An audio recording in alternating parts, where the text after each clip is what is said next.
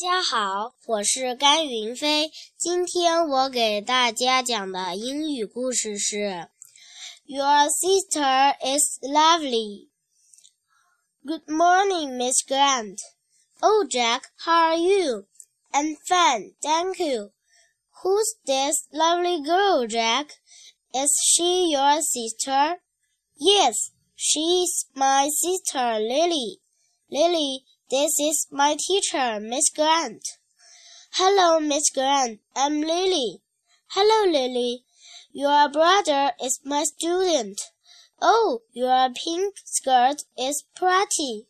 Thank you. I like pink. I like pink too. Your sister is lovely, Jack. And she has a good brother. Okay, I have go to go. Goodbye. Jack, bye, Lily. Goodbye, Miss Grant. Bye bye. 谢谢大家。